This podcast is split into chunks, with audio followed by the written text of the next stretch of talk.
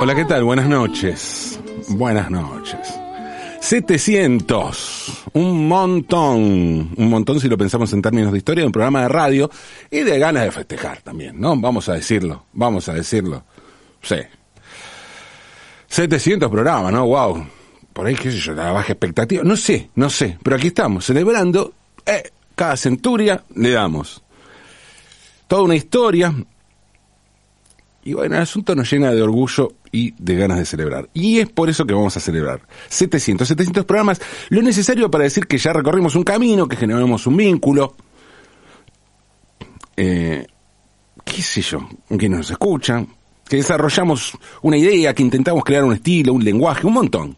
Y eso, y que nos gusta festejar, festejar, celebrar, bueno, es digno de celebrar. La celebración tiene que ver con el impacto que producen los números redondos, con la sensación de balance, de alcanzar un lugar, de haber hecho un recorrido con el que no soñamos siquiera cuando comenzamos. Así que imagínense, qué sé yo, llama la atención, estamos acá festejando. Porque este camino se va haciendo de a poco y como diría el filósofo argentino Mostaza Merlo, es paso a paso. 700, sí, 700 programas es un montón, pero si pensamos en la cifra en sí, en abstracto, fuera del contexto del camino radial transcurrido, vamos a darnos cuenta de que se trata de un número con pocas referencias. Porque el 700 es un número con poca historia, cuya sola mención no nos lleva muy lejos.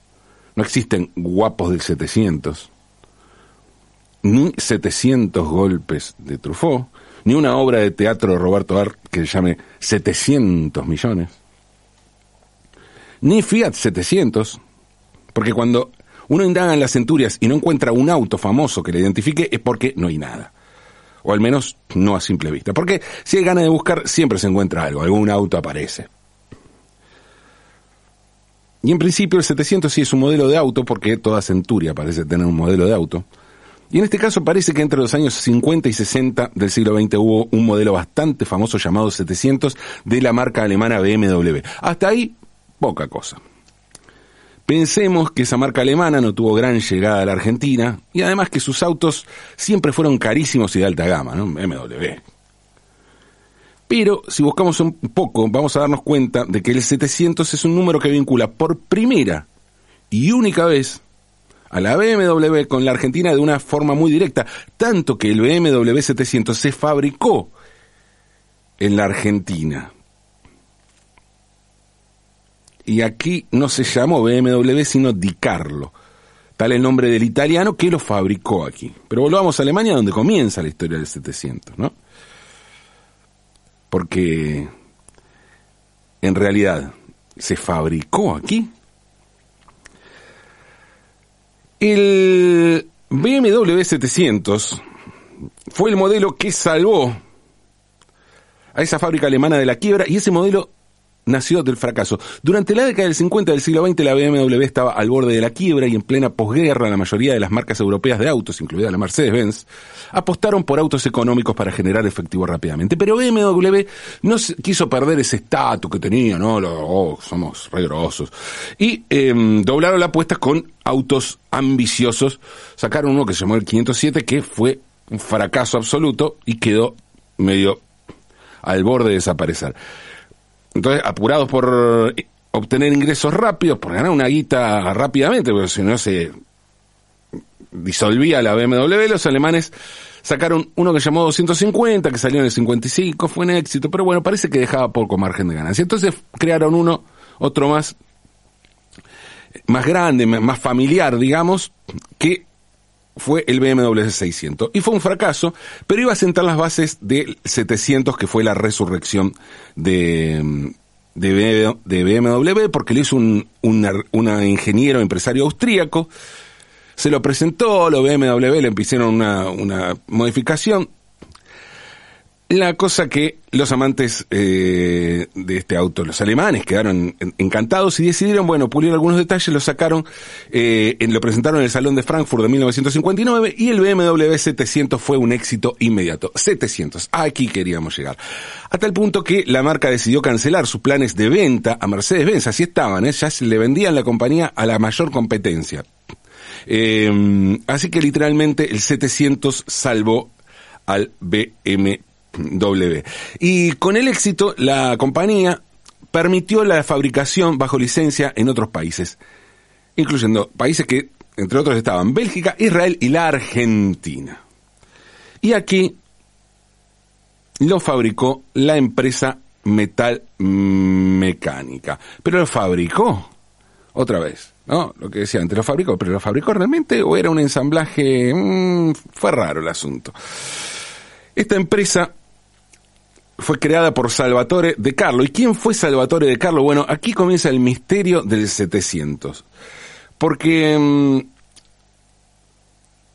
Salvatore de Carlo fue un empresario que fabricó o importó o ensambló o algo hizo, pero eh, respecto de los autos, la cosa que tiraba autos al mercado, eh, si lo fabricaba o no, veremos, eh, durante seis años en la Argentina. ¿Cómo puede ser un tipo así no aparezca en ningún lado? Precisión, no aparezca precisiones donde, si, donde nació o se murió, suponemos por edad, pero no se sabe. Bueno, existe sí el registro del auto que fabricó y que hoy es un modelo de culto en, eh, entre coleccionistas. Y hay versiones sobre este tipo de Carlo y el BMW o de Carlos 700 bastante contrapuestas. Por un, por un lado, eh, hay, hay versiones donde lo aniquilan. Dice, Salvador de Carlos fue un personaje singular, hombre de poca estatura, pocas veces explicaba su vida o sus orígenes, tuvo ocho hijos y su única obsesión era tener una hija. Con cada esposa hacía dos intentos, se divorciaba, dejaba a sus hijos en alguna ciudad de Europa y a intentarlo de nuevo. Así lo hizo hasta cuatro veces, ocho hijos varones. Wow, una data, ¿no? Raro tener toda esta data y no ver que saber más de este tipo, ¿no? Eh, dice que fue un industrial de telegráficas en Roma, Italia, donde había trabajado de forma muy estrecha para el gobierno de Mussolini y que Mussolini, como agradecimiento, eh, lo premió dándole y por agradecimiento y con sus vínculos con Alemania, o sea, con Hitler, lo premió dándole la concesión de la marca BMW para el, para el país que eligiera fuera de Europa y de Carlo eligió la Argentina. Em, tipo, bueno, se salvó de la gran debacle italiana, comenzó primero a fabricar en su, eh, aquí en la Argentina heladeras, electrodomésticos, hasta que mm, creó, creó una, esta empresa que se llama Metal Mecánica en José Cepaz. Y mm, primero hizo algunas, algunas motos, algunos autos chicos, y, y esto aparentemente fue por gracias a poder usar los poderes que había tenido eh, con sus vínculos con Mussolini y su vínculo con la BMW. Entonces, eh, primero empezó a fabricar un ciclomotor llamado Paperino. Eh, esto tuvo mucha demanda. introdujo también un microcoche de tres ruedas para dos personas, denominado de Carlo Minicar 200. Y como a finales de los años 50 en, en el gobierno de Frondizi empezó un plan de producción nacional de automóviles de automóviles donde el gobierno premiaba, bajo un régimen especial de promoción, a la industria automotriz, importar libres de impuestos modelos para que se fueran incorporando partes nacionales hasta en cinco años llegar a fabricarlo totalmente en la Argentina. En la Argentina de, Carlo vio ahí la oportunidad de hacer un filón, presentó un plan de fabricación que era ambicioso y gigantesco, imposible de cumplir. Le dijeron, bueno, todo esto no, pero te damos esto, lo cual para él era un montón. Él sabía que estaba negociando desde cero prácticamente. De cero no, porque el tipo fabricaba algunas cosas, pero infló muchísimo, le, la bajaron un poco, le siguió conviniendo. Eh, porque cuanto más, o sea, cuanto más el tipo decía que podía fabricar, más oportunidades de que se lo dieran. Eh, finalmente, el Estado argentino acordó con Salvador de Carlo unas cifras más creíbles y, y el engaño estaba servido. Esto dicen sus, sus detractores, ¿no? Por supuesto. De Carlo iba mm, a importar BMW 600 alemanes a muy buen precio porque ya los alemanes no los querían, se lo querían sacar encima, y le iba la integración de partes argentinas del modelo 600 y se limitaba a logos, tapizado de asientos y la placa que decía de Carlo Industria Argentina. Eh, metalmecánica, mecánica, eh, metalmecánica eh, comercializó los modelos 59, 60 y 61, aunque en realidad habían sido fabricados en 57 y 59, o sea, le sacó un par de añitos, ¿no? Eh, a los autos. Se importaron todos los modelos que habían de, BMW hasta que se acabaron estos autos en Alemania y ahí le tocó el turno al modelo 700. Y, claro, poco tiempo después el Estado argentino detectó, dijo, che, esto nos está pasando por, por fabricación nacional, algo que se hacen tres cosas en la Argentina. Y descubrieron ahí los inspectores que era una chantada, que no se cumplían las reglas, y de la integración nacional, de piezas, componentes. Entonces la Secretaría de Industria y Minería le, metió un plan para que se hicieran las cosas acá y fue imposible para cumplir para les resultó imposible de cumplir. Eh, y, y bueno, de Carlo le empezó a ir mal, el Estado bloqueó todos los modelos 700 en aduana y la fábrica empezó a tambalearse. En 1964, a pesar de las dificultades y con la intención de realizar un último esfuerzo para salvar a la empresa de la quiebra, De Carlo realizó una remodelación del 700, del De Carlo 700, que era como el BMW 700, y su producción empezó en marzo de 1965 y se suspendió en diciembre del mismo año, cerrando la planta definitivamente unos meses después. Hasta aquí las cosas vistas desde el lugar de los detractores del tal de Carlo. Un juicio lapidario a De Carlo que parece haber seguido el modus operandi de tantos empresarios o emprendedores en este país, ¿no? O al menos según esta versión, porque luego de esto apareció otra nota, aparecieron, apareció gente bancando de Carlos, tratando tratando de poner, eh, eh, mantener el buen nombre y honor de este tipo de que no sabemos muy bien otros aspectos claves de su vida, ¿no? Eh, y sus, sus defensores, dice, se ha puntualizado sin mayores fundamentos sobre aspectos negativos, calificándolo de oportunista, estafador y hasta criminal. Y ahora, dice, sin entrar a indagar sobre aspectos de su vida personal y, la, de su familia, ambos ajenos este ámbito, quiero profundizar sobre la elogiable y rescatable actuación empresarial de don Salvador de Carlo, empeñada por la persecución a lo que le sometió a que lo sometió la Secretaría de Industria, quien tuvo una dilatada trayectoria en nuestro país.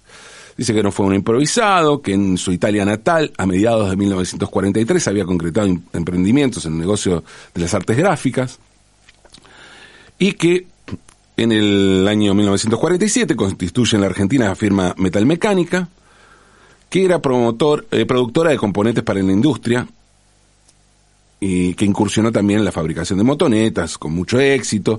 Y en el año 1957, en esto coincide con, con sus detractores, como mm, dice en, promoción de la en virtud de la política de promoción industrial sancionada durante el gobierno del doctor Arturo Frondizi, eh, que logró un acuerdo con la BMW, BMW eh, empezó a fabricar los modelos 600 y 700. Dice, no resulta claro cuáles fueron los términos de ese acuerdo, pero tampoco que haya resultado probable que eh, fuera obtenido gracias a supuestas relaciones con Mussolini o con las colaboraciones al régimen de Hitler. Eh, se niega a esta versión, ¿no? Aunque tampoco dice cómo obtuvo todo esto. Eh, entonces dice que la, BMW le otorgó licencia plena para producir automóviles con su marca y eh, y dice que Metalmecánica tuvo una planta que estuvo activa, proporcionó puestos de trabajo a centenares de personas y autopartistas promoviendo vigorosamente la industria nacional.